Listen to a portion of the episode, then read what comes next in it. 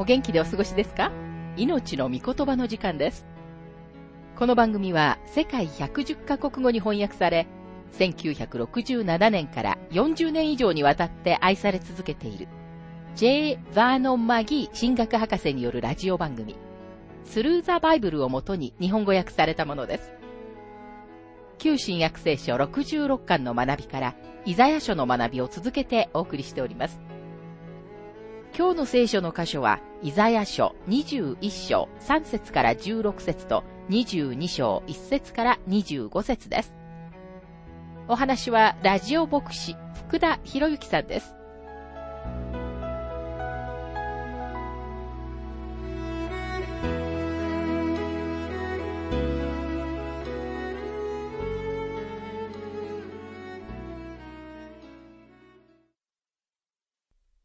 イザヤ書21章の学びをしていますが、3節から4節それゆえ私の腰は苦痛で満ちた。女の海の苦しみのような苦しみが私を捉えた。私は心乱れて聞くに耐えない。恐ろしさのあまり見るに耐えない。私の心は迷い、恐怖が私を震え上がらせた。私が恋したっていた黄昏も私にとっては恐れとなった。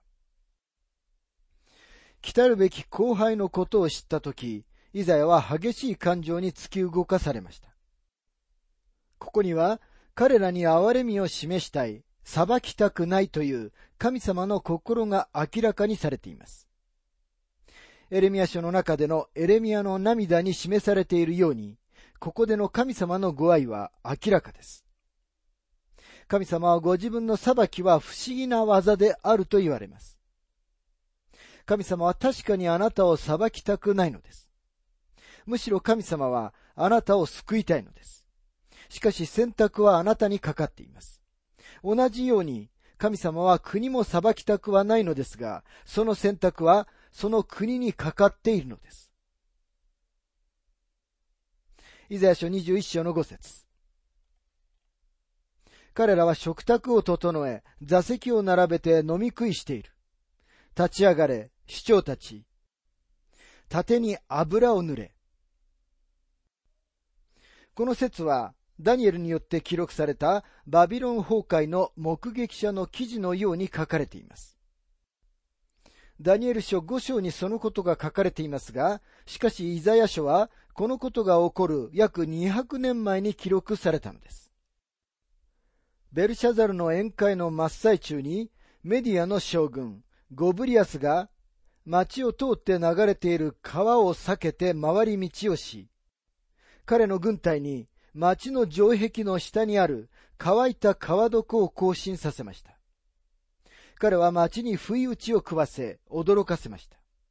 このようなことが起こるのだと神様は言われたのです。8節から9節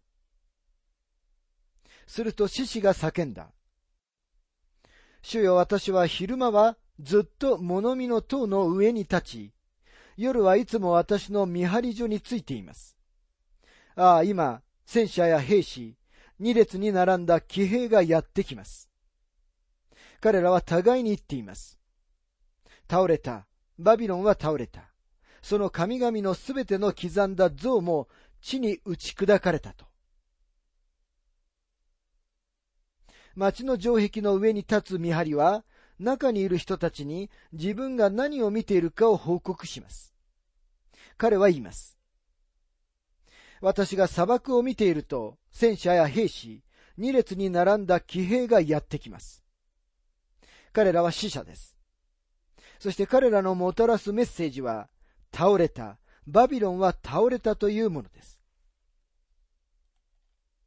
見張りの者はバビロンの王にバビロンが倒れたというメッセージをもたらします。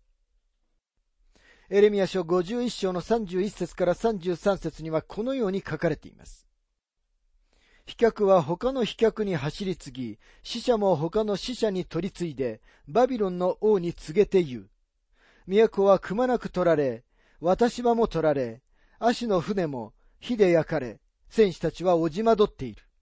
イスラエルの神、万軍の主がこうおせられたからだ。バビロンの娘は踏まれる時の内場のようだ。もうしばらくで借り入れの時が来る。すべてのバビロンの神々の刻まれた像は粉々に砕かれています。これは悲しみであると同時に安堵のため息でもあります。バビロンはすべての偶像礼拝の根源でした。イザヤ書21章の10節踏みにじられた私の民、内場の私の子らよ。私はイスラエルの神、万軍の主から聞いたことをあなた方に告げたのだ。借り入れ時は裁きの時です。ヨハネの福音書4章35節で主は次のように言われました。あなた方は借り入れ時が来るまでにまだ4ヶ月あると言ってはいませんかさあ私の言うことを聞きなさい。見上げて畑を見なさい。色づいて借り入れるばかりになっています。ほとんど1500年もの間、立法を持っていたイスラエルに裁きが来ようとしているとき、立法の時代の終わりに、主はこのように言われました。借り入れ時は裁きの時です。私たちはバビロンについて、エレミア書、エゼキエル書、ダニエル書でもっと詳しく学びます。イザヤ書21章の11節ドマに対する宣告。セールから私に叫ぶものがある。夜回りよ。今は夜の何時か。夜回りよ。今は夜の何時か。ドマとは誰のことでしょうかドマとは象徴的な言葉です。イザヤは、より深い意味を引き出すために言葉遊びをしています。彼は人々にメッセージを伝えるために言葉を使いました。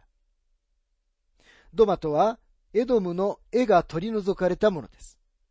エドムから絵を取ると、ドマ、つまり沈黙が残ります。エドムは今でも死のような沈黙の地です。また、セールとは、毛深いという意味です。エサウは最初のセール人でした。漱石25章の25節には、このように書かれています。最初に出てきた子は赤くて、全身毛衣のようであった。それでその子をエサウと名付けた。彼は毛深くセール山に住み着きました。漱石36章の8節にはこのように書かれています。それでエサウはセールの産地に住み着いたのである。エサウとはすなわちエドムである。またセールは嵐という意味もあります。この地は嵐の吹き荒れる地でした。ですから、沈黙と嵐という言葉は何という言葉遊び、またはメッセージでしょうか。そして沈黙と嵐の国エドムから2回繰り返されている質問が出てきました。夜回りよ、今は夜の何時か。言い換えれば、夜はどれだけ過ぎ去ったのかということです。神様の栄光が明らかにされるマラキ書4章2節にあるように、義の太陽が昇り、その翼には癒しがある時までにどのくらいかかるのでしょうか？イザヤ書21章の12節夜回りは言った。朝が来、また夜も来る。尋ねたければ尋ねよ。もう一度来るがよい。ご覧の通り朝も夜も来るのです。ある人々にとっての栄光は、他の人々にとっては破滅です。神様の民にとって光となるものが、神様を拒絶した肉の人、エドム人たちにとっては夜なのです。イザヤ書21章の13節アラビアに対する宣告。デダン人の対象よ。アラビアの林に宿れ。アラビアという言葉で十分にはっきりしているように思われますが、これは二重の意味を持った言葉です。この言葉は母音符号を変えることで夕方という意味にもなるのです。ヘブル語はシオンの言語で母音がありません。その代わりにシオンの上に付けられている小さな印である母音符号というのがありました。この時アラビアの歴史は日が陰り夕方の状況でした。それは彼らが思っているよりももっと遅く暗くなっていました。アラビアはイシュマエル人たちの地、砂漠のベドウィン族、現代のアラブ人たちのものでした。彼らのことを神様が語っておられるのは興味深いことです。アブラハムの息子たちであるイシュマエルとイサクは一度も仲良くやれたことはありませんでした。今日彼らの子孫たちも仲良くはありません。アラブ人とユダヤ人は今も喧嘩をしています。イザヤ書21章の14節から16節テマの地の住民よ、乾いている者にあって水をやれ。逃れてきた者にパンを与えてやれ。彼らは剣や抜き身の剣から、張られた弓や激しい戦いから逃れてきたのだから。誠に主は私にこう仰せられる。雇い人の年季のように、もう一年のうちにケダルのすべての栄光は尽き果て。この地とここに住む人々に裁きが来ようとしていました。死の美しさと心の悲しさは、このような旋律で終わるべきではありません。ここでは、夕方かもしれませんが、神様の一日は、夕があり、朝があると数えられています。ですから、朝が来ようとしています。嘆きの夜はもうすぐ終わります。そして新しい一日が幕を開けるのです。人間の失敗、罪、そして暗闇の夕は終わります。そして義の太陽によって神様の朝が到来しようとしているのです。さて、イザヤ書22章の学びに入りますが、神様の宣告はずっと遠くのバビロンから始まりましたが、だんだんにエルサレムに近づいてきました。今嵐は聖なる都の上にその怒りのすべてをぶちまきます。イザヤ書22章の一節幻の谷に対する宣告。これは一体どうしたことか。お前たちは皆屋根に登って、4節、8節、9節、10節が暗示しているように、幻の谷とはエルサレムを指しています。幻の谷という言い方は、イザヤのもう一つの逆説的な言い方です。モーセは約束の地を見るために、ネボ山の上に立ちました。また主は、オリーブ山からエルサレムを見渡されました。でも聖書の中では、谷は悲しみ、謙遜さと死を象徴しています。でもここでの幻は悲しいものの一つで、来るべき戦いのことを述べていますから、谷はこの幻にはふさわしい場所なんです。好奇心と恐れによって人々は近づきつつある危険について知るために屋根の上に上がります。イザヤ書36章、37章のアッシリアのエルサレム包囲を見てください。将来に来る最後の包囲では、この人々に屋根の上から逃げるようにと主は警告しています。また24章16節から17節その時は、ユダにいる人々は山へ逃げなさい。屋上にいる者は家の中のものを持ち出そうと下に降りてはいけません。イザヤ書22章の4節それで私は言う。私から目をそらしてくれ。私は激しく泣きたいのだ。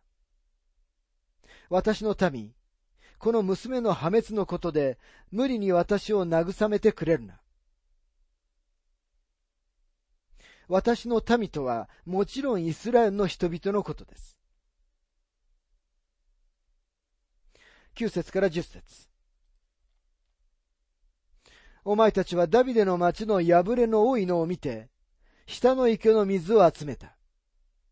またエルサレムの家を数え、その家を壊して城壁を補強し、ヒゼキヤは実際にエルサレムを守るためにこれらの予防策を取りました。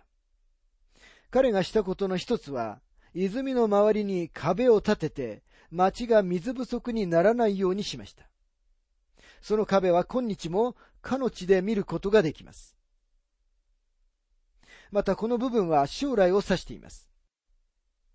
FC ジェニングス博士が言っているように、歴史はエルサレムの解放という結果となり、予言はエルサレムの占領という結果となった。だから歴史が予言を成就するのではないのです。預言者の頭の中では、包囲と敵はどのようなものなのでしょうかペルシャが名指しされていますが、ペルシャが力を持っていた間、エルサレムは荒廃していました。明らかに私たちの目の前には、包囲をしただけで町には入らなかったアッシリア人から町を脅かすが町の中には入らない。北から来る最後の敵に至るまでエルサレムに対抗して出てきたすべての敵がここに示されています。この二つの包囲の間にエルサレムの町は他のどの町よりも多くの占領を経験してきています。これがエルサレムに対する宣告です。この時点で、ヒゼキヤの統治していた間のエルサレムの古文書の中から、変わった歴史的な資料が挿入されていることには注目する価値があります。エルヤキムは私たちの目の前に他でもない主イエス・キリストを示しているのに、一方、多くの人たちがシェブナのうちに反キリストの姿を見てきました。イザヤ書22章の15節万軍の神主はこう仰せられる。さあ、宮廷を司るあの羊、シェブナのところに行け。シェブナは財務長官で、ヒゼキヤの下で働くつまらない政治家でした。明らかに彼は国家の財源を横領していました。エルヤキムは宮内長官で、シェブナは初期で、彼らに関する記事は、第二列王記18章の18節、19章の2節、イザヤ書36章の3節と37章の2節に書かれています。イザヤ書22章の16節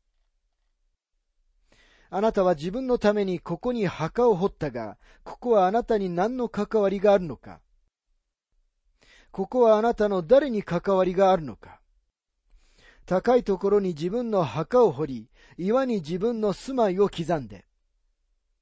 シェブナは自分の名前を普及のものにするために墓を建てていました。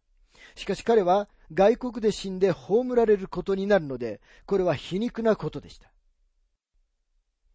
17節から19節ああ、マスラオよ。主はあなたを遠くに投げやる。主はあなたをわしづかみにし、あなたをまりのように、くるくる丸めて、広い広い地に投げ捨てる。あなたはそこで死ぬ。あなたの誇った車もそこで。主人の家の恥さらしよ。私はあなたをその職から追放し、あなたの地位から引き下ろす。シェブナはただ反キリストを予表していると思いますと、マギー博士は述べています。20節から21節その日私は私のしもべ、ヒルキアの子、エルヤキムを召し、あなたの長服を彼に着せ、あなたの飾り帯を彼に締め、あなたの権威を彼の手に委ねる。彼はエルサレムの住民とユダの家の父となる。エルヤキムはシェブナの後を継いだ政治家でした。エルヤキムは無欲な人物でした。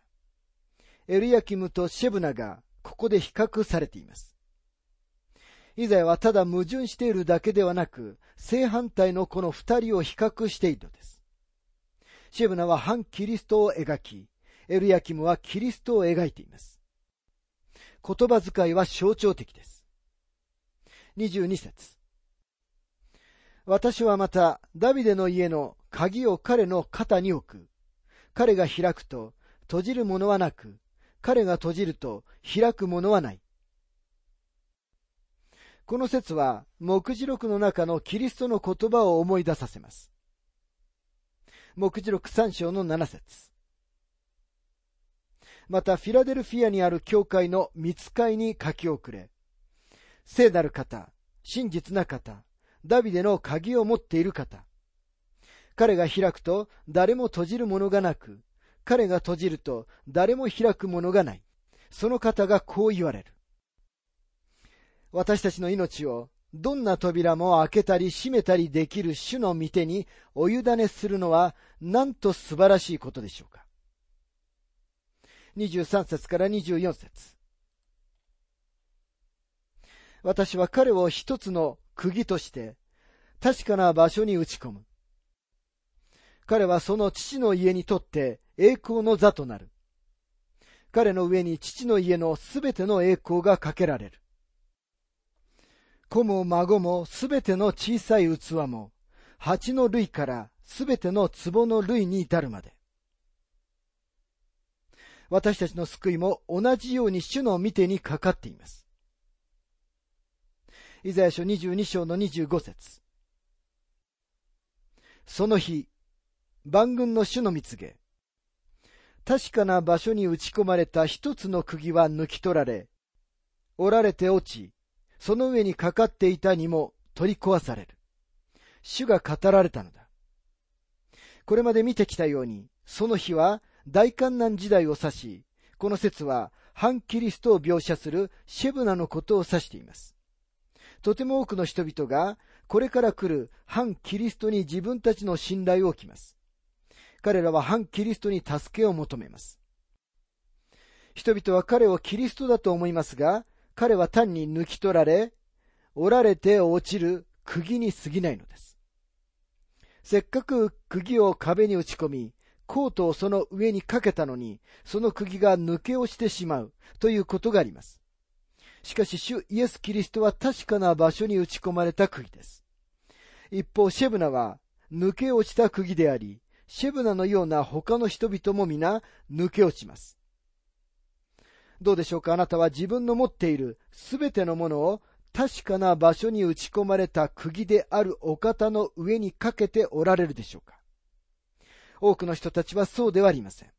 彼らは自分たちの持っているすべてのものを確かでない何かに欠けているのです。例えば彼らは投資をします。ある人が言いました。私は弁護士を信頼していたのですが、彼が間違いをしたんですよ。弁護士は確かな場所の釘ではありませんでした。またある人たちは特定の牧師を信頼しましたが、彼が確かな場所の釘ではなかったことに気づきました。キリストだけが確かな場所の釘です。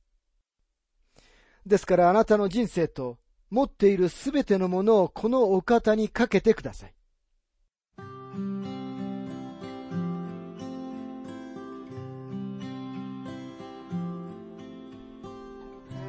命の御言葉お楽しみいただけましたでしょうか？今回は海の荒のバビロンというテーマで、イザヤ書21章3節から16節と22章1節から25節をお届けしました。お話はラジオ牧師福田博之さんでした。なお、番組ではあなたからのご意見、ご感想、また聖書に関するご質問をお待ちしております。お便りの宛先は、郵便番号592-8345大阪府堺市浜寺昭和町4-462浜寺聖書協会命の御言葉の係メールアドレスは全部小文字で ttb.hbc.gmail.com です。どうぞお気軽にお便りをお寄せください。それでは次回までごきげんよう。